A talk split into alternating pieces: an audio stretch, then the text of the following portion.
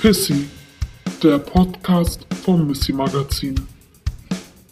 Hallo, ich begrüße euch zur neuen Ausgabe von Pissy, dem Podcast des Missy Magazine. Mein Name ist Sonja Eismann, ich bin eine der Gründerinnen und Herausgeberinnen des Missy Magazine und ich freue mich unglaublich auf unsere heutige Gästin Dr. Mitu M. Sanyal.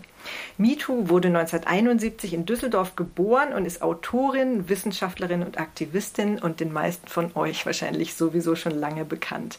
Sie arbeitet für Medien wie den WDR, den BR und SWR, die Taz und die Zeit und natürlich auch das Missy Magazine. 2009 erschien ihre Kulturgeschichte des Genitals Vulva. 2016 folgte die Debattengeschichte Vergewaltigung, Aspekte eines Verbrechens und Mitte Februar erscheint endlich ihr lang erwarteter erster Roman mit dem schönen Titel Identity mit zwei T und einem I am Ende. MeToo. Herzlich willkommen bei Pissy. Ich freue mich so, dass du da bist, auch wenn wir jetzt leider pandemiebedingt nicht in einem Raum sitzen können. Hallo Sonja, ich freue mich auch total und das müssen wir nachholen auf jeden Fall, hoffentlich schon sehr bald. Aber äh, als ich mich auf das Gespräch vorbereitet habe, äh, habe ich mich nochmal daran erinnert, wie wir uns eigentlich kennengelernt haben. Das ist ja schon eine ziemliche Weile her und was seit damals alles passiert ist, also auch so im Bereich äh, Feminismus. Kannst du dich dann noch daran erinnern, wie das damals für dich war, als wir uns das erste Mal getroffen haben? Ja, du hast in Düsseldorf, also meiner Heimatstadt, eine Lesung gehalten aus deinem Feminismusbuch was damals erschienen ist. Und ich weiß, dass wir, ähm, wir hatten eine feministische Zeitung gemacht und irgendwie die gesamte Redaktion ist da hingekommen, weil es irgendwie damals so, wow, jemand schreibt über Feminismus, weil das damals so irgendwie total out war. Und das kann man sich heute überhaupt nicht mehr vorstellen, weil immer alle sagen, ah, du hast echt aufs richtige Pferd gesetzt mit Feminismus. Und so, nee, nee. Als ich damit angefangen habe, darüber zu schreiben, haben mir immer noch alle gesagt, warum machst du so einen Scheiß? Ja, genau, da war das irgendwie, ähm, ja, gerade so ziemlich weg vom Fenster. Also mein Reader damals hieß ja Hot Topic, Pop-Feminismus heute. Das war so das Ding, für das sich die Medien so ein bisschen begeistern konnten. So, ja, Pop und Feminismus. Das klingt irgendwie cool, nicht so verbissen, haha, wie es damals immer noch so dieses weit verbreitete Vorurteil gab. Und Aber umgekehrt auch für die Feminismen fand ich super. Denn ähm, es war ja tatsächlich so, dass irgendwie so die 70er Jahre Feminismen mit dem Begriff Pop Berührungsschwierigkeiten hatten. Also es hat auch wirklich schon so schön zwei Lager zusammengebracht. Ja, das war auch so ein bisschen das Ziel eben, also nicht so eine Variante von Feminismus, die dann viele eben als Feminismus Light missverstehen wollten. Also Light so wie äh, Getränke Light, nicht LE. Wir sagen keine Namen genau. von Marken. Ja, genau. Aber äh, ja, eben sozusagen eine Zusammenführung von verschiedenen Feminismen. Und ich habe dann mal so zurückgedacht und ähm, drüber nachgedacht, wo wir heute stehen, was ja auch in deinem Buch schön wiedergespiegelt wird, auf das wir nachher natürlich noch in voller äh, Länge und Breite eingehen. Aber was hast du denn für ein Gefühl, was hat sich seitdem alles getan und verändert? Das ist ja eigentlich mordsmäßig viel. Ähm, also es ist tatsächlich so, dass Feminismen im Mainstream angekommen sind, was auf der einen Seite großartig ist, weil da erreichen sie natürlich ganz, ganz viele Menschen. Auf der anderen Seite hat natürlich auch so eine, wie soll ich sagen, ähm, Vermarktung angefangen und, und dass ich halt irgendwie ständig auf irgendwelche Podien eingeladen werde, die dann so Titel haben wie, weiß nicht, die Zukunft ist weiblich, wo ich halt schon denke, ja, ähm, ich weiß, wo das herkommt. Natürlich ist die Zukunft auch weiblich, aber sie ist natürlich in erster Linie hoffentlich menschlich oder, oder irgendwie was auch immer.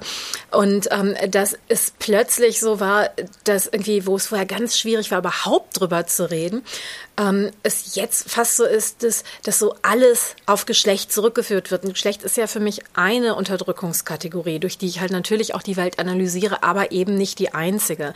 Und deshalb war es mir wichtig, in dem Buch jetzt auch über Race als weitere Kategorie zu reden, über irgendwie, weiß ich nicht, Gesundheit, irgendwie, also Ablaismus und alles Mögliche, was ich ja denke, dass es wahrscheinlich die härteste Unterdrückungskategorie in Deutschland zurzeit ist. Da reden wir gar nicht drüber. Also, dass ich das Gefühl habe, es gibt ein Bewusstsein und es gibt auch ein gesteigertes Wissen überhaupt darüber. Aber ich bin immer noch verblüfft, dass wenn ich eingeladen werde, wie häufig ich so bei Null anfange. Immer so an irgendwie, wie ist das denn so für dich persönlich? Bist du schon mal als Frau diskriminiert worden? Ich würde lieber über Strukturen reden, als immer so Wie empfindest du es denn so im Patriarchat? Ja, aber ich finde, du hast das schon sehr schön auf den Punkt gebracht, was sich alles getan hat im Feminismus und was sich vielleicht eben auch noch nicht getan hat, dass wir eben heute über ganz andere Sachen reden und über ganz andere Zusammenhänge, die früher viel zu selten miteinander gedacht wurden oder eben noch viel zu oft isoliert behandelt wurden, dass Race jetzt im Feminismus, also zumindest in dem, mit dem wir viel zu tun haben, eine ganz wichtige, eine entscheidende Kategorie ist. Ja, auch Ableismus und Gesundheit was, an sich. Was mir bei dir eben aufgefallen ist, das war nämlich das erste Mal, dass mein Vulva-Buch vorgestellt wurde, und es nicht als die Kulturgeschichte des weiblichen Genitals, sondern du gesagt hast, die Kulturgeschichte des Genitals Vulva. Und es ist so erleichternd, weil es halt immer noch so ist, dass irgendwie ähm, ich ganz, ganz häufig vorgestellt, die hat die Kulturgeschichte des weiblichen Genitals. Und wir wissen ja inzwischen, nicht nur Frauen haben Vulven und dass ähm, wir das inzwischen auch im Feminismus verhandeln, dass Feminismus halt eben auch nicht nur für irgendwie Cis-Frauen ist. Und das, das war ja wirklich, ähm, als ich das Buch vor Gott über zehn Jahren geschrieben habe, hat sich da niemand dran gekratzt. Also im, im, im, im Mainstream, ne? Also da, das hat, da, da hat sich niemand drüber gewundert. Ich auch nicht. Also ich habe selber ganz, ganz viel dazugelernt. Es ist ja so, unser Weltwissen, also auch, auch unser Weltwissen wächst ja nicht nur das der Gesellschaft, sondern wir lernen ja selber auch total viel dazu. Genau, so habe ich das eben auch gemeint. Also, dass wir vielleicht auch noch äh, vor diesen über zehn Jahren noch einen eingeschränkteren äh, Zugang hatten zu feministischen Themen und dass wir dann alle irgendwie ja sehr viel dazugelernt haben, eben auch durch jüngere Leute, durch neuere Debatten. Aber wie du sagst, dass eben im Mainstream äh, oft ja sehr wenig äh, davon angekommen ist oder ja, dass dann ja es bei irgendwelchen Empowerment-Slogans stehen bleibt, die natürlich schön marktförmig verpackt werden können, aber ähm, ganz viel auslassen. Genau, aber es ist schon irgendwie faszinierend, was, was wir da irgendwie für eine riesige Wegstrecke zurückgelegt haben in diesem letzten Jahr, in diesem letzten Jahrzehnt, dass unheimlich viel passiert. Und jetzt würde ich aber gerne noch mal noch ein Stück weiter zurückgehen und dich fragen, wie das für dich selber war. Wusstest du schon immer, dass du Feministin bist oder gab es irgendwelche Widerstände oder hat das ja, gab es da auch einen Hadern? Ich meine, gerade als äh, Person of Color ist es äh, vielleicht auch noch mal schwieriger, weil das ja, es ist ja schon auch natürlich in Deutschland ein Begriff gewesen, der sehr weiß geprägt war, ja, wo diese Perspektive eben erst viel zu spät äh, zentriert wurde und es bis heute auch teilweise nicht wird. Und ähm, ja, da haben eben alle so unterschiedliche Zugänge. Und wie war das bei dir? Erinnerst du dich da noch? Ja, na klar. Also es ist tatsächlich so, soweit ich mich erinnern kann, haben feministische Themen in meinem Leben eine große Rolle gespielt, weil sie halt auch für meine Mutter eine große Rolle gespielt haben. Also angefangen bei der Tatsache, dass sie als Frau mit deutschem Pass, also ihre Familie kommt aus Polen, aber also sie hatte einen deutschen Pass, irgendwie mir ihre Staatsangehörigkeit nicht vererben konnte. Also, ne, dass du in Deutschland in den 70er Jahren automatisch nur die Staatsbürgerschaft des Vaters bekommen hast. Und dass es ein Teil der feministischen Kämpfe war, dass Frauen gesagt haben, wir möchten unseren Kindern auch unsere Staatsbürgerschaft geben können. Und ähm, es ist wirklich, also 1975 ist das Gesetz geändert worden. Es ist eine meiner ersten Erinnerungen, diesen deutschen Pass bekommen zu haben, wo ich natürlich überhaupt kein Konzept hatte, was ist ein Pass. Aber es ist so eine der prägenden Erinnerungen. Ja, das ist ein, ein Feiertag, ein schöner Tag. Du hast das Ding, was auch immer es bedeuten soll. Ähm, was total schrecklich ist, wenn ich jetzt zurückgucke, weil ähm, das war damals mich nur positiv belegt, ist, dass die Frauen, also meine Mutter war in der Initiative der mit Ausländern verheirateten Frauen, also in der IAF, die hieß so damals, das war das mhm. Wort, was es damals dafür gab. Ja, ich ähm, erinnere mich auch noch, es gab, meine Mutter hat ja damals, also sie hat zuerst die, ähm, das wollte ich schon sagen, die Konstanze, nein, nicht die Emma, sondern wie hieß nochmal? Courage, die, Courage. Genau, Courage, ich wusste, es ist C, tut mir leid, kleiner Lapsus hier live. Äh, genau, sie hat Courage gelesen, dann aber auch die Brigitte und da war ich auch immer sehr fasziniert von der Rubrik Mein Mann ist Ausländer. Und mir kam das schon als Kind irgendwie falsch und exotistisch vor, aber ich konnte es eben nicht benennen. Ja, Genau, und, so genau, und sie war halt in der Initiative der mit Ausländer verheirateten Frauen. Und bei denen war das ja so, dass es wirklich über, also die, ein Teil der Politisierung über Angst war, weil die Frauen, den Frauen wurde gesagt, also weil irgendwie die, niemand wollte, dass deutsche Frauen ausländische, also sichtbar ausländische Männer heirateten. Ne? Also Engländer kein Problem. Ähm, sichtbar ausländische Männer heirateten, ähm, weil es ja wirklich diese Ideen gab, irgendwie, also die Ärzte, meine Mutter hat damals noch gesagt, na ja, aber wenn sie dann so ein gemischtes Kind kriegen, die, die neigen auch eher zu Depressionen und, und anderen Problemen. Wirklich? So ja, was, klar. sowas würde, oh Gott. Aber bis in, also auch, ich kann mich noch in erinnern, als ich irgendwie in der Schule war, also so irgendwie um Pubertät rum, dass so irgendwie ähm, LehrerInnen mit meiner Mutter da irgendwie, gibt es denn da irgendwelche Probleme, weil es ja ein gemischtes Kind in Düsseldorf-Oberbilk, also Oberbilk ist so gemischt, also ist absurd, ähm, die Angst. Aber es gab halt wirklich diese Angst, die ausländischen Männer werden dann die Kinder entführen, also mit den Kindern in ihr Heimatland zurückgeben, wenn das mit der Ehe oder wie auch immer nicht klappt. Und dann sehen die Frauen die Kinder nie wieder. Und das war ähm, sozusagen die, diese gemeinsame geteilte Angst war ein Teil der Politisierung. Das ist natürlich eine total rassistisch, also es war die, die, die haben denen das natürlich gesagt, damit sie keine Kinder mit diesen Männern kriegen. Aber irgendwie, das war halt mit der Motivation dafür zu sorgen, dass die Kinder den eigenen Pass bekommen, damit man überhaupt eine Chance hat, die Kinder zurückzukriegen. Es mag diese Gefälle gegeben haben und das ist bestimmt sehr, sehr tragisch. Also viele Trennungen, die schieflaufen, das ist immer schrecklich, ne? Und wenn Kinder involviert sind. Aber es ist natürlich nicht so, dass irgendwie die Männer en masse ihre Kinder entführt hätten. Ist ja Quatsch. Also das ist absurd. Ja, ja, aber es gab natürlich schon so diese Presseaufmerksamkeit für Bücher wie Nicht ohne meine Tochter. Mir Das- wurde das auch gegeben als Teenager und da Und genau, wurde und das war ja Angstdispositiv bedient. Das war ja fast 20 Jahre später. Also das war ja wirklich in den späten 80ern, als es dann in Deutschland breit gelesen wurde. Und irgendwie, und ich habe das auch gelesen. Und, und das war wirklich, ähm, wir haben das nicht gelesen, gedacht, was für ein Propagandading, sondern irgendwie das, ja, ja, nee, klar, es ist, ist total gefährlich, kann man total gut verstehen. Ist so ein bisschen übertrieben, also das hatten wir schon gedacht damals, aber mitzukriegen, dass es ein von vorne bis, also die Frau mit Sicherheit eine hochtraumatisierte Autorin, aber dass das gesamte Buch, also es endet ja wirklich dann mit der amerikanischen Flagge, dass die Tochter im Flugzeug die amerikanische Flagge malt und dann irgendwie, das ist das Happy Ending, so wow, schrecklich. Ja, okay, also dann ähm, hattest du natürlich da schon so eine ganz äh, spezielle Frühpolitisierung und auch schon so ein, ja, schon ganz früh so ein Eindruck davon, was Feminismus sein kann. Aber ähm, war das dann auch was, was dich selber ähm, angesprochen hat, so abseits von, vom Aktivismus deiner Mutter? Oder gab es da erstmal so eine Distanz?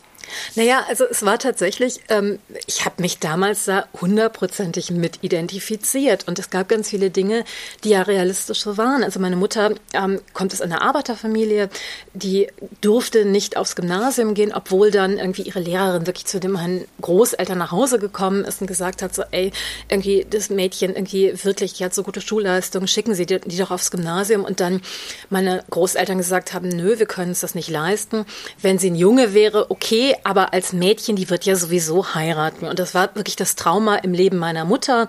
Die hat dann irgendwann, als ich ähm, so zwölf war, hat die ihr Abi nachgemacht in der Abendschule, was mit irgendwie Fulltime-Arbeiten, sich um ein Kind kümmern. Also sie hat vier Jahre von acht bis zwölf, also bis, bis ich dann zwölf war, irgendwie das Abi nachgemacht. Also die hat halt wirklich auch wenig anderes gemacht. Die ist auch wirklich auf dem Zahnfleisch gegangen in der Zeit und musste alles neu lernen und so weiter. Also das heißt, ähm, für sie war dieses Trauma, sie als Mädchen durfte nicht und sie, also das war wirklich so als Diskriminierungskategorie in ihrem Fall und dass sie sich auch mit meiner Schule, also das ganz vieles, was de facto Rassismus war, hat sie ja, oder und dadurch ich natürlich auch als ähm, Sexismus wahrgenommen. Also es, es gab einfach ganz viele Lehrer, die irgendwie dachten, ich kann kein Deutsch und mich nicht drangenommen haben. Und dann ist meine Mutter in die Schule gegangen und hat denen erklärt, dass das aber ganz anders ist. Und sie hat es einfach als, ja, das ist halt irgendwie, die glauben nicht, dass du das kannst, weil du ein Mädchen bist. Nein, die glauben das nicht, mhm. weil ich so aussehe und den Namen habe, den ich habe. Aber das war mir damals auch nicht so klar. Das heißt, ähm, und das gab es relativ häufig tatsächlich, also dass mich Lehrer gar nicht drangenommen haben und wo du denkst, na gut, das Kind ist am Gymnasium, du könntest vielleicht auf die Idee kommen, dass die da nicht ganz zufällig hingekommen ist. Wahrscheinlich kann die die Sprache schon. Ähm, also ne, kam häufiger vor. So, also auf der Ebene ja. Ähm, was für mich tatsächlich dann in den, in den frühen 90er Jahren eine schwierige Auseinandersetzung war, dass ich viele der Rassismen des Feminismus ungefragt mit übernommen habe. Und ähm, also auch gerade meine Mutter, dieses so irgendwie, dein Vater ist ein indischer Mann, das ist eine patriarchale Gesellschaft. Das ist ja schon eine schwierige Definition. Inwieweit ist sie patriarchaler als unsere? Hm? Also mhm. in bestimmten Aspekten ja, in ganz vielen Aspekten nein. Und was heißt es dann? Und deshalb ist er so und so. Also, dass, ähm, dass sie ganz, ganz vieles, was es auch an Schwierigkeiten in deren Ehe gab, die ja natürlich schwierig ist. Also, ne, dass irgendwie der nach Deutschland gekommen ist, von ihm als Mann nicht erwartet wurde, dass der zum Beispiel Deutsch lernt. Also, mein Vater konnte den größten Teil meiner Kindheit relativ wenig Deutsch, also relativ gebrochenes Deutsch. Das heißt, wir hatten wirkliche Kommunikationsprobleme, weil mhm. in den 70er Jahren ja gesagt wurde, nö, lernt bloß nicht zwei Sprachen, sonst lernt ihr keine richtig. Das heißt, ich habe dann nur Deutsch gelernt. Und das ist dann dieses so, nö, nö, der will halt nicht mit dir reden, weil du ja nur ein Mädchen bist. Also das war wirklich so, auch die, also die Überzeugung meiner Mutter, also nicht böse gemeint oder so, dass ich halt auch wirklich viele Probleme mit irgendwie überhaupt einem Ver also ne, weiß nicht, einer Verbindung zu meinem Vater, auch zu, zu meiner indischen Familie, über dieses irgendwie, die wollen dich bestimmt nicht, weil du ein Mädchen bist. Nee, die, die, die, die haben Probleme, weil du eine andere Sprache sprichst, weil ähm, weil Indien einfach sehr, sehr weit weg war, weil es auch irgendwie wirklich finanziell gar nicht so einfach war, da regelmäßig hinzufahren oder so. Also es gibt ganz viele Gründe, irgendwie, warum diese Verbindung überhaupt nicht unterstützt wurde, nicht nur von meiner Familie, sondern halt auch von der Gesellschaft. Ne? Also da gab es wenig Interesse dran. Mhm. Und es wurde dann alles auf das Patriarchat geschoben. Und da habe ich tatsächlich, als ich dann ange ich habe angefangen zu studieren, irgendwann bin ich bei der Afroamerikanistik gelandet und das, das war wirklich wie so ein Augenöffner, dass ganz mhm. viele dieser Texte für mich, also gerade dieses Writings of Women of Color, wo ich dachte, die beschreiben mein Leben. Das war natürlich überhaupt nicht mein Leben, also weil es komplett anders war, aber es war zum ersten Mal Texte, die sich mit Rassismus und Feminismus auseinandergesetzt haben. Und das war wirklich, also ich saß dann die ganze Zeit in diesem Seminar und habe die ganze Zeit immer geheult, weil ich dachte, oh Gott, erklär mir meine mhm. Geschichte, ja, wow. Mhm. Und da ja. habe ich nochmal sehr neu denken müssen. Mhm. Ja, das äh, kommt ja in gewisser Weise, äh, schlägt sich das auch in deinem Roman nieder. Darüber reden wir dann nachher noch ganz viel. Ich wollte bloß auch gerne mal von dir wissen. Also man kennt dich ja eben als Journalistin, als Wissenschaftlerin, als äh, Feature-Autorin, als Aktivistin. Aber wie wusstest du dann, dass du auch einen Roman schreiben willst? Wurde es einfach von außen an dich rangetragen oder ist es so in dir gewachsen oder wie kam das dann? Ne, das ist ja tatsächlich umgekehrt. Ich wollte immer Romane schreiben, also auch schon bevor ich schreiben konnte irgendwie. Das war mir klar, so du willst Romane okay. schreiben. Ich ja. wusste überhaupt nicht, dass es irgendwie sowas gibt wie Artikel oder Radio oder so. Wir hatten keine Medien zu Hause, irgendwie außer der hört, hört zu, ne? Aber mhm. irgendwie ähm, die, die Vorstellung gab es gar nicht. Und hatte dann aber, als ich später angefangen habe zu schreiben, immer das Gefühl, das, was ich schreibe, interessiert den deutschen Buchmarkt gar nicht. Ich habe relativ früh mal eine sehr, sehr schöne Kurzgeschichte veröffentlicht in so einer Anthologie. Und daraufhin rief mich dann Karin Graf an, meine Agentin, und meinte, also die danach meine Agentin wurde und immer noch meine mhm. Agentin ist und irgendwie und meinte, ah, hast du nicht noch mehr? Und ich so, ja, ich schreibe auch einen Roman und hat der dann so, weiß nicht, die ersten 80 bis 120 Seiten geschickt. Und das ist ich glaube, so knapp 25 Jahre her und die hat die dann auch Verlagen gezeigt und die haben wirklich so ein bisschen drauf geguckt, ach, wir haben doch schon eine Innere in unserem Programm, brauchen wir doch nicht. Also so. Unfassbar. Aber war und, das schon derselbe Stoff? Ja, es war an ganz vielen Punkten dasselbe Thema, aber okay. es war natürlich nicht dieselbe Geschichte. Mhm. Also es, es war eher so die Geschichte der beiden Cousinen in, der, in dem mhm. Buch. Da habe ich auch ein ganz kleines bisschen tatsächlich noch irgendwie so archäologisch aus diesem alten Roman rausnehmen können. Mhm. Ähm, aber die Geschichte mit der Professorin und mit diesem Passing in die andere Richtung und so, also das ist neu, aber ähm, dieses aus, diese Auseinandersetzung mit dem irgendwie, wer bin ich überhaupt und eigentlich auch die Auseinandersetzung mit dem Being Mixed Race, die ja eine zentrale Auseinandersetzung in dem Roman ist, obwohl mir das nicht klar war, als ich das jetzt geschrieben habe und auch damals nicht. Das ist mir erst im Schreibprozess klar geworden, dass das die zentrale Auseinandersetzung des Buches ist. Und damals war es wirklich so beides. Also, dass es keine Bücher auf dem deutschen Buchmarkt gab oder keine, die ich damals kannte. Ähm, und ich so ein bisschen in also es gab natürlich Maya Jim und so, aber jetzt als Romane und ich so ein bisschen in so einen, in so einen, wie in so einen echofreien Raum geschrieben habe und der Buchmarkt mich nicht verstanden hat. Also das Buch jetzt ist natürlich auch besser, aber wenn ich mir andere Debütromane angucke, also so schlecht wäre es jetzt auch nicht gewesen. Aber mhm. das Buch ist jetzt besser, also es ist schon okay, dass das mein Debütroman ist. Ja, und ja. im Englischsprachigen gab es das ja tatsächlich. Mhm. Also ich hatte schon das Gefühl, wenn ich jetzt in England gelebt hätte, auf Englisch geschrieben hätte, wäre das tatsächlich verstanden worden. Und hier in Deutschland wurde das wirklich nicht verstanden. Mhm.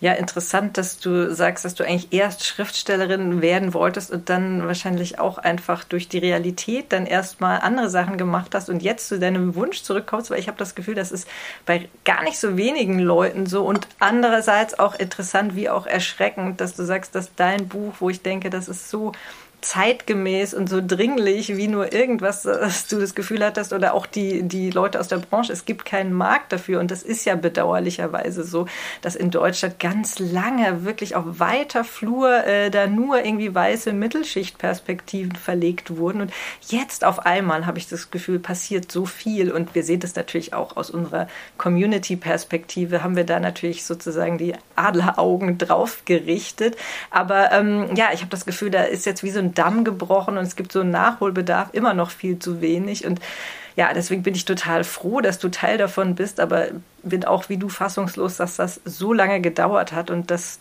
man sich damals solche Sprüche anhören musste. Genau, und jetzt ähm, wollte ich auch gleich äh, zu deinem Roman kommen, Identity. Wir haben schon gesagt, und der dreht sich ja hauptsächlich um zwei Protagonistinnen. Es gibt noch viel mehr Leute, aber die Hauptprotagonistinnen sind ja Nivedita und Saraswati, eine Studentin und eine Professorin für Intercultural Studies und postkoloniale Theorie in Düsseldorf die ja so fast in so einer quasi akademischen Liebesbeziehung verbunden sind. Wie kam es denn auf diese Konstellation, die es ja sonst in der Literatur auch nicht so häufig gibt? Also es ist erstmal irgendwie diese, also ich hatte ja immer eine Sehnsucht nach irgendwie einer, überhaupt erstmal einer weiblichen Professorin irgendwie, die hatte ich damals nicht. Ich hatte einen ganz, ganz reizenden Doktorvater irgendwie, der wirklich ein ganz wunderbarer Mensch war.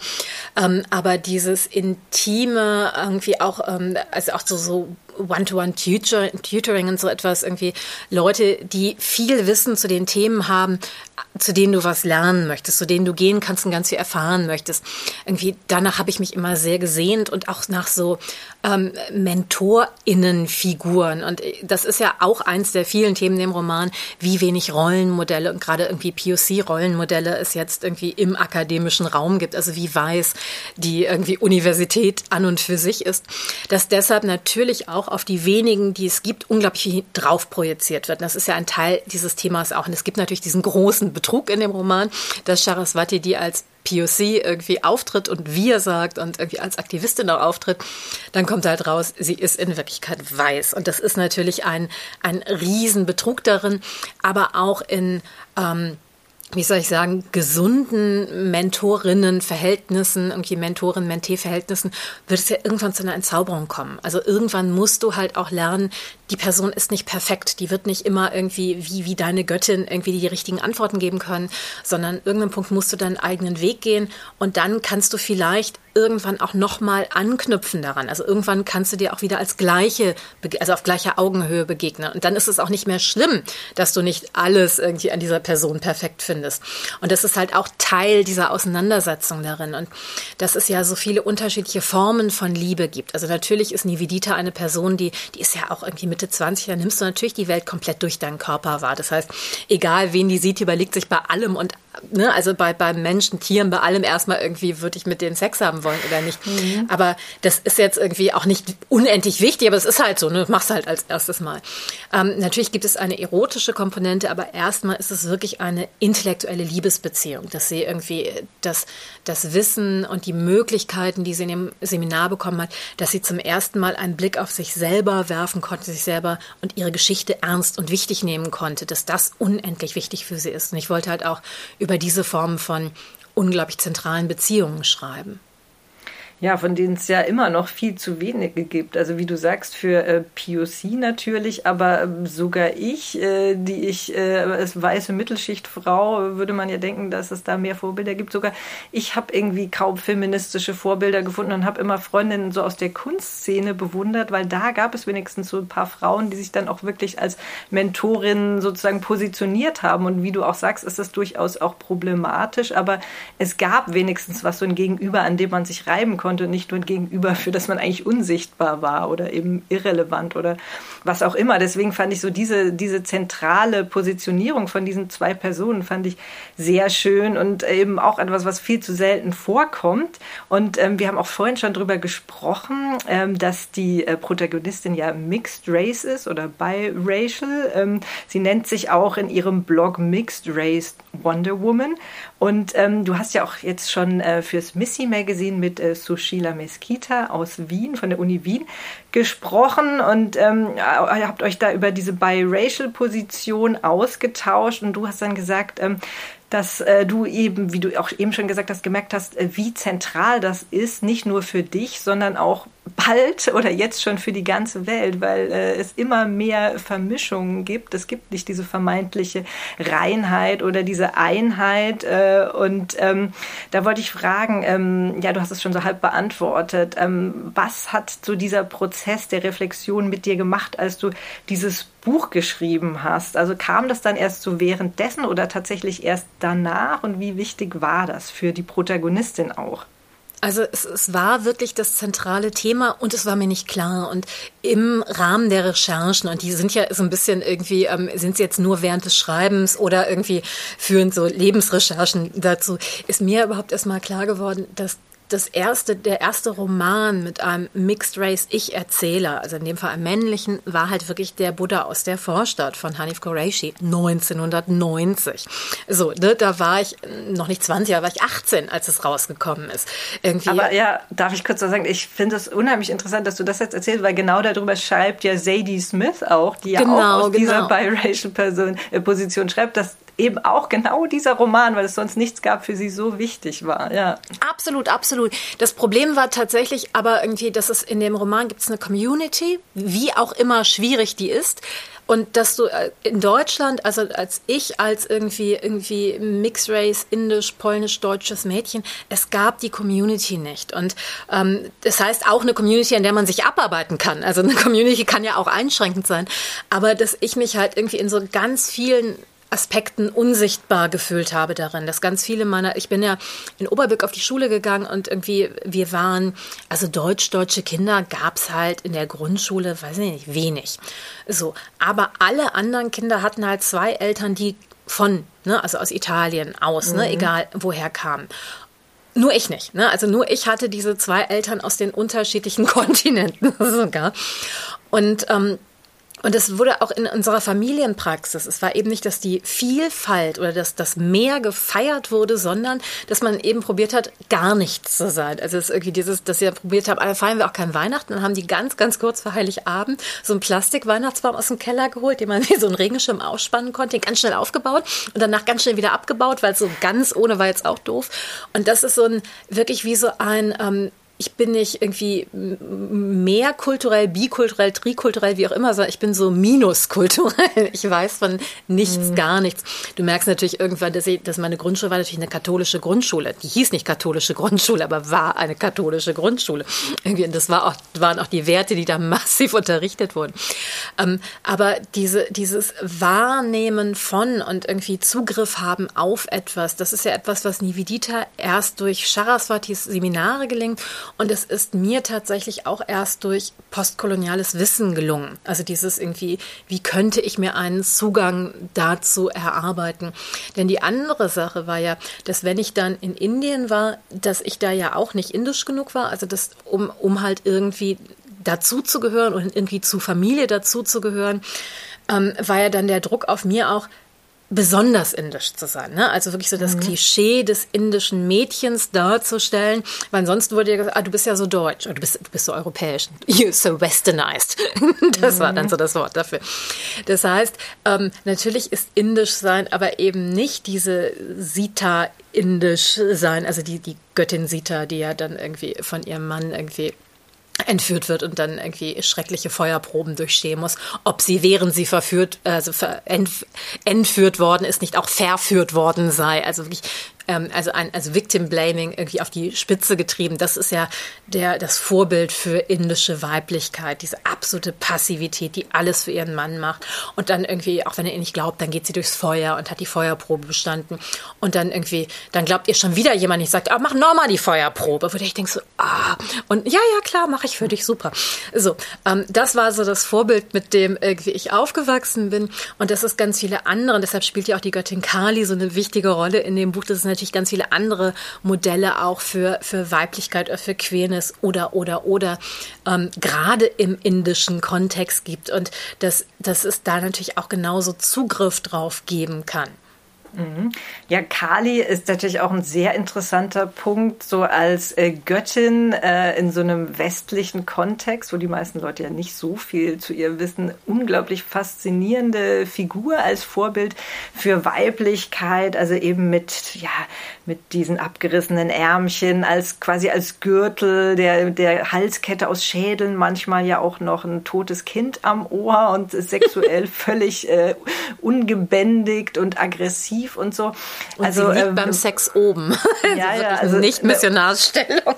Nee, von wegen Missionar und so. Nee, gar nicht. Äh, genau, also total faszinierend. Ich habe mich auch immer sehr gefreut, wenn sie aufgetreten ist. Und dann habe ich aber irgendwann gedacht so, hm, okay, aber was ist jetzt meine feministische Position zu dieser Art von Gewalttätigkeit, für die sie steht? Ja, das ist ja also was, was ich als Feministin eigentlich sozusagen, Stichwort toxische Männlichkeit und so, total ablehne. Oder also dann habe ich auch wieder gedacht, ist es nicht total snowflakey, so zu denken? Da wollte ich dich mal fragen, hast du diese Ambivalenz auch im Blick gehabt oder hast du einfach nur ähm, damit gespielt, weil Kali einfach so eine unglaublich geile Figur ist? Ähm, also es ist halt, das ist halt das Geile daran, weil sie wird ja in Bengalen oder in Indien, aber mein Vater kommt aus Bengalen und mein Vater kommt aus Kalkutta. Kalkutta irgendwie äh, ist nach dem Kali-Tempel, also Kali-Ghat benannt worden. Also es ist halt wirklich die Stadt Kali. das ist halt irgendwie die, das ist wirklich so die Göttin, mit der ich aufgewachsen bin. Ähm, also so eine der wenigen Sachen, die dann trotzdem in unseren Haushalt hinein geschmuggelt wurden.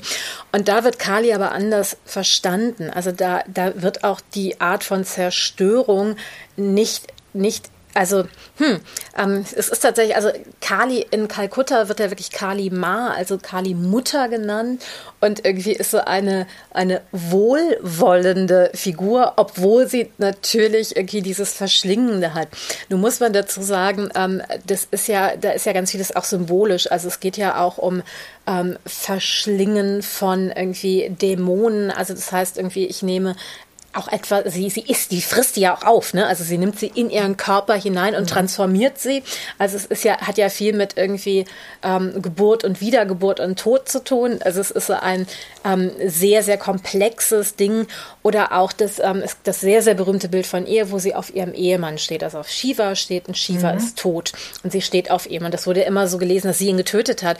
Aber es ist halt tatsächlich, ähm, dass er sich aus der Welt zurückgezogen hat, also und er halt Shava, also dieser Leichnam geworden ist und sie ihn zwingt, sie wieder wahrzunehmen und damit auch irgendwie wieder Mitgefühl zu der Welt zu haben. Es ist halt eben nicht einfach nur alles eins zu eins umdrehen, aber da diese Bilder überhaupt nicht bekannt waren hier, hat man sie halt auch nur so lesen können.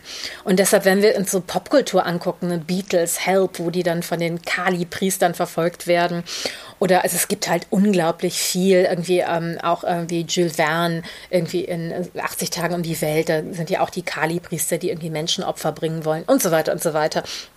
Und das ist natürlich eine ein völliges Missverstehen dieser Figur. Aber ähm, die, die, wie soll ich sagen, ähm, die, die transformative oder auch so die kathartische Kraft von Gewalt und keine Angst vor Gewalt zu haben. Aber Gewalt ist nicht das Ende, sondern nach Gewalt geht es immer weiter. Es muss immer ein danach geben. Und wie wird es danach wieder aufgebaut? Wie wird die Welt danach wieder aufgebaut? Und wie gesagt, der Tod ist nicht das Ende im Hinduismus.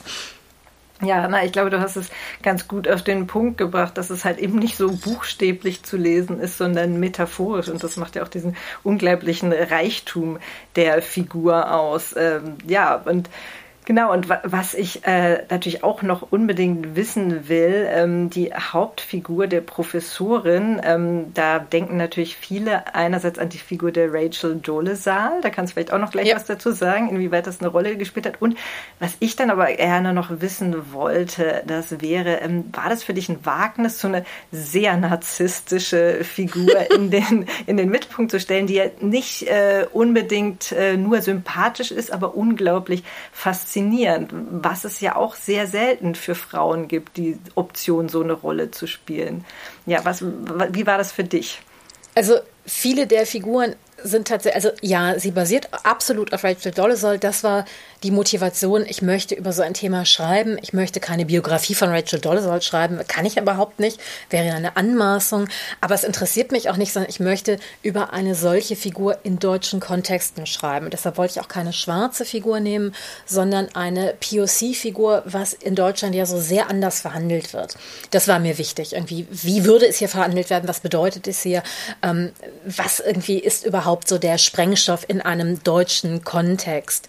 Und ähm, dass sie aber eine, also dass sie so narzisstisch ist, hat sich tatsächlich reingeschrieben. Also ich wollte sie als faszinierend und auch als ambivalent. Ne? Also als eben nicht eindeutig negativ, also weil das sie nicht eindeutig positiv werden würde. Das war relativ klar vom Anfang an. Aber es war viel, viel schwieriger, sie als nicht eindeutig negativ zu schreiben.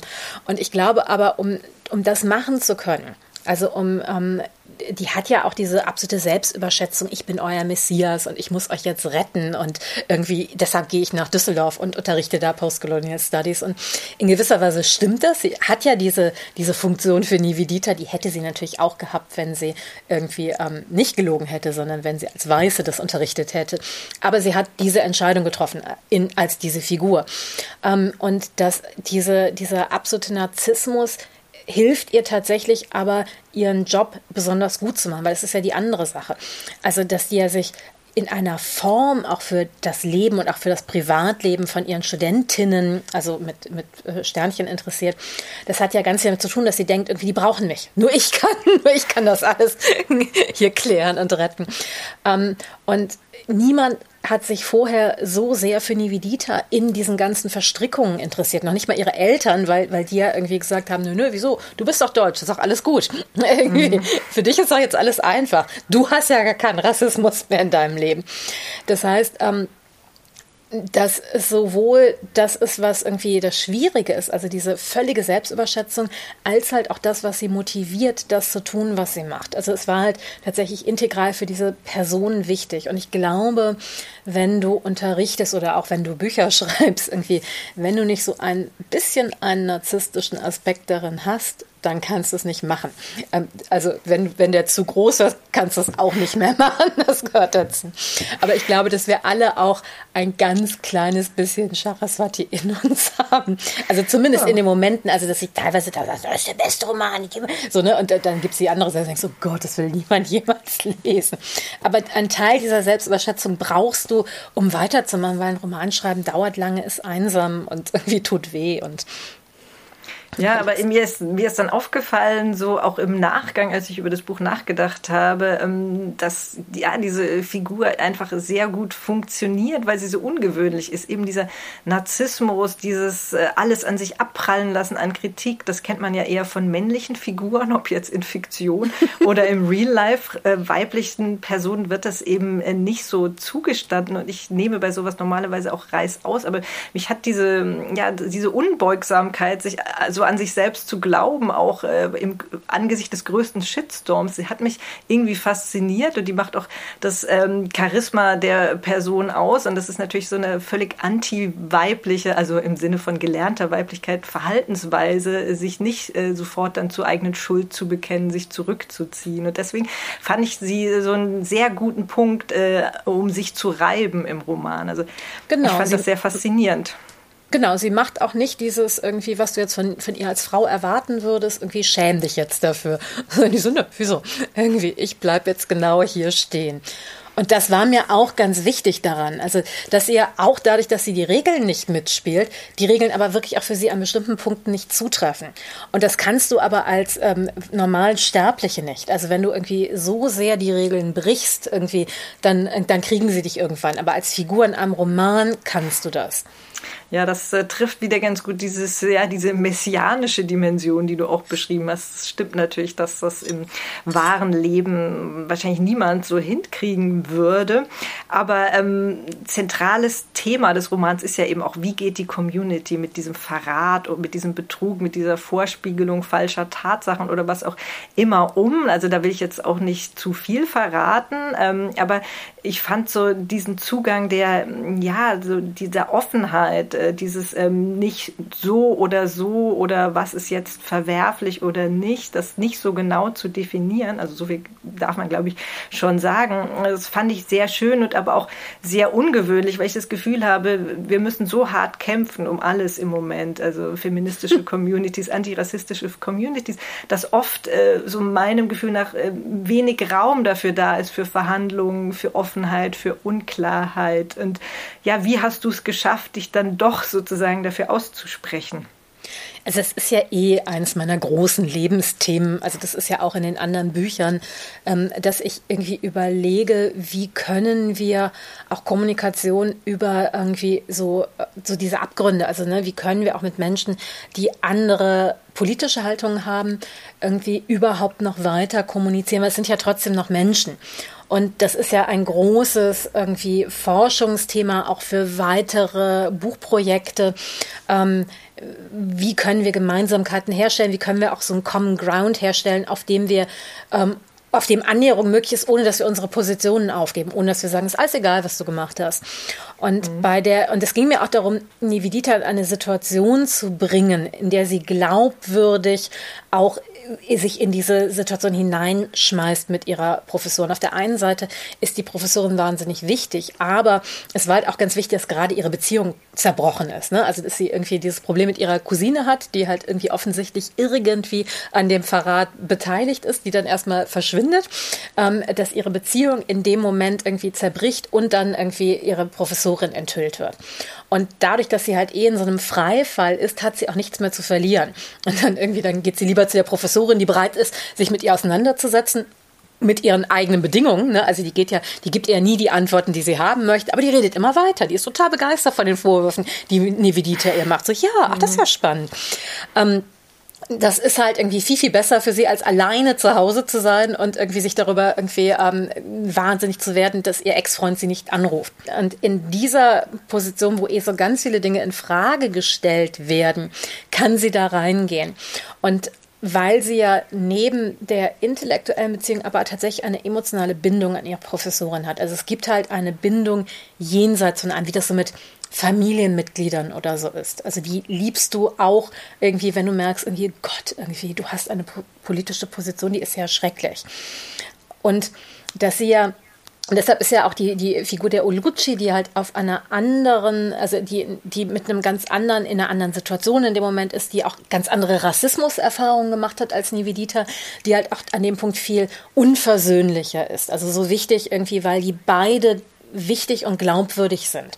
Und nicht das eine ist richtig, das andere ist falsch, sondern es ist beides richtig in der Situation, in der sie gerade sind. Und dass ja Nivedita tatsächlich auf so einer Ebene auch irgendwie die will in erster Linie dieses, gib mir eine Chance, damit wir wieder Kontakt haben können. Ich, ich komme jetzt zu dir, ich hoffe, das eigentlich ungeschehen zu machen. Ich hoffe eigentlich, wenn ich lange genug bei dir bleibe, dann stellt sich raus, dass die Lüge aber eine Lüge war. Dass in Wirklichkeit du doch braun bist. Egal, das passiert mhm. natürlich nicht, aber das ist die emotionale Motivation, mit der sie da hingeht.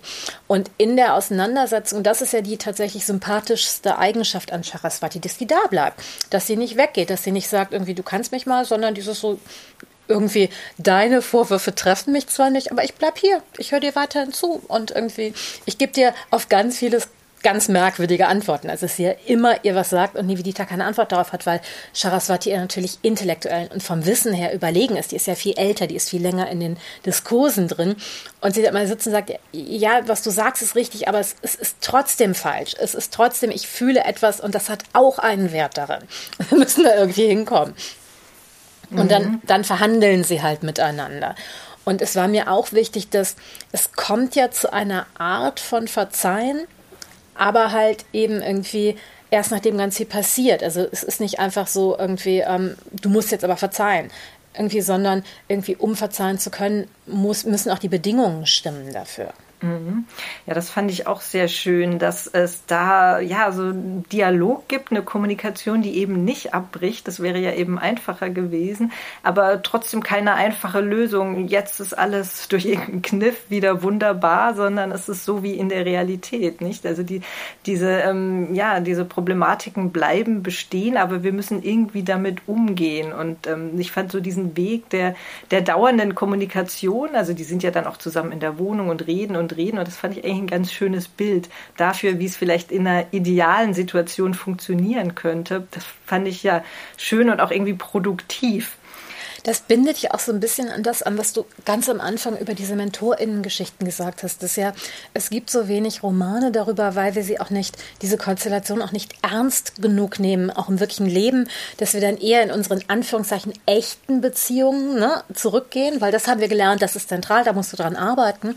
Und an Freundschaften, an diesen irgendwie äh, Mentoren, Vorbild, Rollenmodellen irgendwie, ähm, wenn dann irgendwas schief läuft, dann haben wir halt gelernt, dann, dann lass es halt sein, dann war das halt falsch aber dass du an allen Beziehungen in deinem Leben arbeiten kannst, wenn du möchtest, oder es auch nicht musst, auch gehen kannst.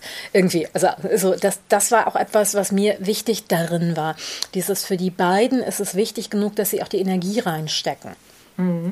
Ja, also genau, wir haben da ja vorhin schon drüber geredet, dass es ähm, diese Beziehungen nicht ernst genommen werden, beziehungsweise einfach nicht sichtbar gemacht werden oder gar nicht möglich sind, weil ja nicht genug Personen überhaupt in der Position sind. Deswegen fand ich das eben auch als, ja, also als mögliche Zukunftsvision von so einer MentorInnen-Beziehung auch sehr schön und ja, hoffentlich auch wegweisend. Und eine andere sehr schöne Beziehung, die auch nicht immer nur ähm, unproblematisch ist, ist ja die äh, zwischen den Cousinen Nevedita und Priti. Die hast du ja eben schon angesprochen. Priti mhm. wohnt in, in Birmingham und hat dort eben ja eine ganz andere Community ähm, mit ihrer indischen Familie und ihrer Identität dort und macht natürlich ganz andere Rassismuserfahrungen als Nivedita.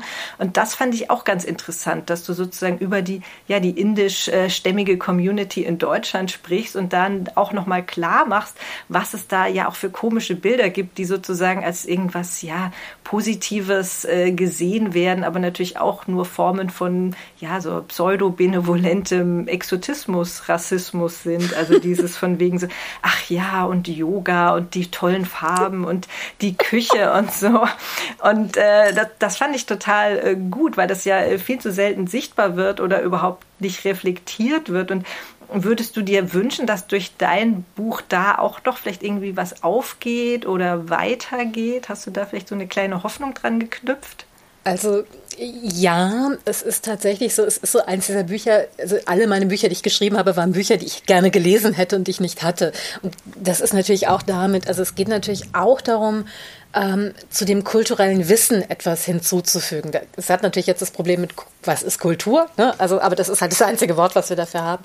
Wir haben so wahnsinnig wenig Wissen über Indien, sogar in den ganzen Rassismusdebatten irgendwie, die, wir, die ja eigentlich irgendwie so verquaste irgendwie Religionsdebatten sind. Irgendwie. Da geht's ja immer über Christentum und Islam, irgendwie, ähm, wo man jetzt sagen muss, na, wir sind ja so ein verquastes irgendwie Postchristentum, mh, hm, irgendwie ähm, Neochristentum Christentum, was sind wir hier überhaupt, irgendwie, was ist der Islam? Das, da haben wir ja ganz wenig Wissen drüber, aber in diesen ganzen Debatten Hinduismus taucht überhaupt nicht mehr auf. Also mhm. das ist irgendwie eine der großen Weltreligionen, irgendwie einfach weil es so viele Menschen gibt, irgendwie pff, äh, wird gar nicht, also auch in den ganzen negativen Ausformungen, Indien hat ein irgendwie äh, präfaschistisches System im Moment. Also Modi hat mit seinem Hindu-Nationalismus mhm. irgendwie, das ist eine riesige Gefahr, damit müssten wir uns auseinandersetzen. Stattdessen denken wir, oh, Hinduismus ist so tolerant, Islam ist irgendwie genau. böse und Islamismus wow, irgendwie ähm, ist natürlich eine absolute irgendwie Verfälschung der ganzen mhm. Sache.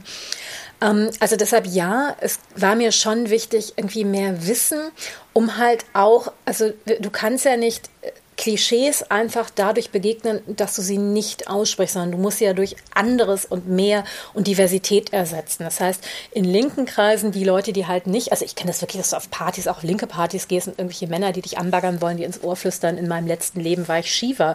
Und ich denke, okay, und mit dir werde ich nicht. Äh, nicht selten, also wirklich überhaupt nicht selten. Und denke so, wow, großartig. Ähm, also, ne, also die gibt es natürlich auch, aber irgendwie die, die guten antirassistischen Linken irgendwie äh, wissen halt, das ist alles irgendwie böse und das macht man nicht.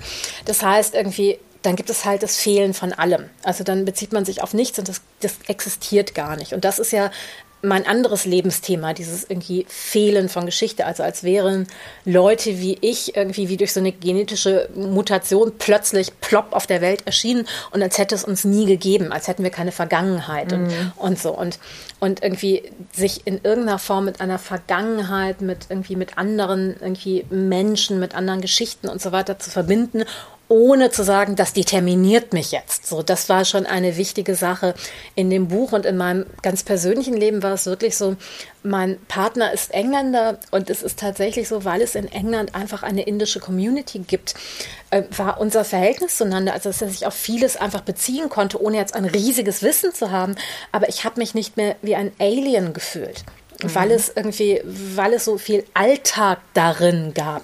Und das war unglaublich, wirklich körperlich erleichternd. Mhm.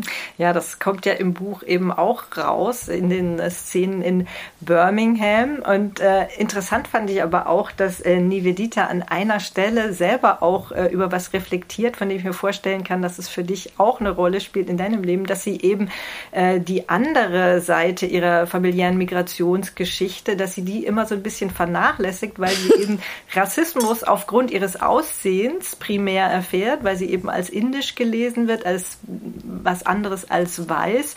Und äh, dass sie fragt sie sich eben auch selber, was ist eigentlich mit dem polnischen Teil meiner Familie? Sollte ich mich nicht vielleicht auch mal mehr damit beschäftigen? Und da wäre jetzt auch so an mich, äh, an mich, an dich, äh, aus meinem Interesse heraus äh, auch schon die abschließende Frage, könntest du dir vorstellen, äh, in Zukunft auch in der Richtung mehr zu forschen? Ich finde das super spannend. Also ich finde ja eh Polen super spannend, sowieso äh, darin. Und was da ja auch ein Teil der Geschichte ist, ist Nivedita ist ja zweite Generation Indisch, aber dritte Generation Polnisch. Also dieses irgendwie ähm, Third Generation sein hat halt auch noch mal ganz eigene, wie soll ich sagen, ähm, äh, Herausforderungen darin. Und da gibt es halt auch unglaublich wenig Wissen darüber.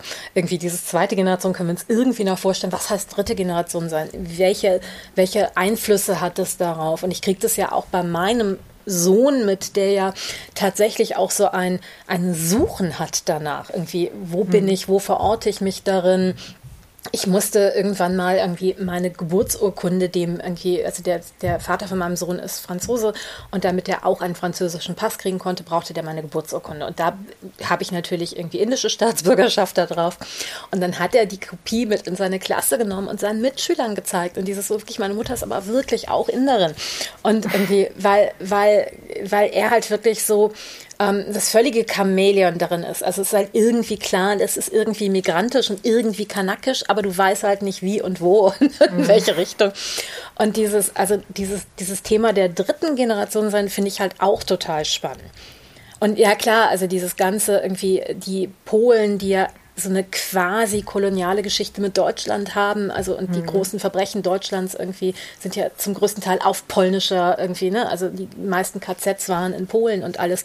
Also es ist eine ganz irgendwie eine ganz intime, verletzende Geschichte auch zwischen Deutschland und Polen und auch die Familiengeschichte meiner Mutter, die ja nun auch als Kind irgendwie natürlich, also die ist eine geborene Zagorski, also Zagoschki, irgendwie und, und die hat, die ist wirklich noch aufgewachsen mit diesem irgendwie wie äh, man reimt Polacken auf Kakerlaken.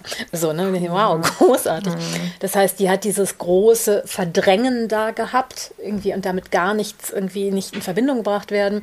Und dann sehr spät in ihrem Leben angefangen, sich da überhaupt mit auseinanderzusetzen. So, oh ja, was ist denn damit? Und was ist mit meinem, meiner Familie in Polen? Und und die sind ja alle im Ruhrgebiet, sind ja eigentlich alle polnisch. Also sind ja, ja alle hier. sowieso. Ja, nee, klar. Also die sind ja, hier hingekommen, um in den irgendwie Minen, also um, um in, in Kohlebergbau ja. zu arbeiten. Eben, also wie du gesagt hast, das ist auch ein Aspekt äh, von Kolonialgeschichte, der viel zu selten unter diesem äh, Terminus überhaupt angeschaut wird, so im Mainstream. Und deswegen wäre das ja tatsächlich vielleicht eine interessante Fortführung unter genau dem gleichen Thema, also postkoloniale Theorie, aber äh, jetzt eben in diesem Kontext. Also ich würde das sehr gerne lesen. Ich auch und gespannt. gleichzeitig alle meine Ängste, also dieses ganze Imposter-Syndrom überhaupt über Indien, also es ist ja nicht über Indien, sondern über irgendwie Mixed Being, Mixed Race in Indien zu schreiben, das habe ich natürlich bei Polen noch mal viel mehr. Ich denke so, darf ich das überhaupt? Ja, aber da, da solltest du vielleicht was äh, von Charaswati lernen. Ja, äh, MeToo, ich danke dir ganz, ganz herzlich, dass du dir die Zeit genommen hast und ich hoffe, wir äh, können äh, dann auch mal im Real Life auf dein wunderbares Buch anstoßen. Auf jeden Fall. Es ist immer eine große Freude, mit dir zu sprechen. Als es, bevor ich dich kennengelernt habe, das muss ich nämlich auch noch erzählen, hat mir nämlich eine Freundin, eine Kollegin, die irgendwie ähm, auch über Popkultur geschrieben hat, gesagt, irgendwie, Sonja Eismann kommt, die stellt ihr Buch vor, das ist die, die immer genau die richtigen Fragen stellt, wenn sie Interviews schreibt. Und das ist okay, das mit dem, mit dem ich in meine erste Lesung von dir gegangen. Sonja ist die, die immer genau die richtigen Fragen stellt. Na, so hat sie hoffentlich nicht zu viel versprochen oder was Falsches. Also du hast auf jeden Fall äh, die wunderbarsten Antworten gegeben, die ich mir erhoffen konnte. Ja, äh, vielen Dank, MeToo. Ähm, ich sag noch mal kurz, wann dein Buch erscheint. Identity von MeToo M. Sanyal erscheint am 15. Februar beim Hansa Verlag. Es hat 432 Seiten, kostet 22 Euro. Bitte alle kaufen. Es ist so kurzweilig unterhaltsam wie auch spannend und lehrreich. Also das liest man eigentlich in einem Sitz und kann nicht mehr aufhören. Und in der nächsten Missy-Ausgabe, die am 15.03. erscheint, spricht Mitu mit Sushi Mesquita über dieses Buch. Mitu, vielen Dank. Ich hoffe, wir sehen uns bald wieder. Tschüss, das hoffe Mitu. ich auch. Ganz herzlichen Dank. Tschüss. Ja, und ich hoffe, wir hören uns bald alle wieder im Pissy Podcast, der Podcast des Missy Magazine. Macht es gut und bleibt gesund. Pissy, der Podcast vom Missy Magazin.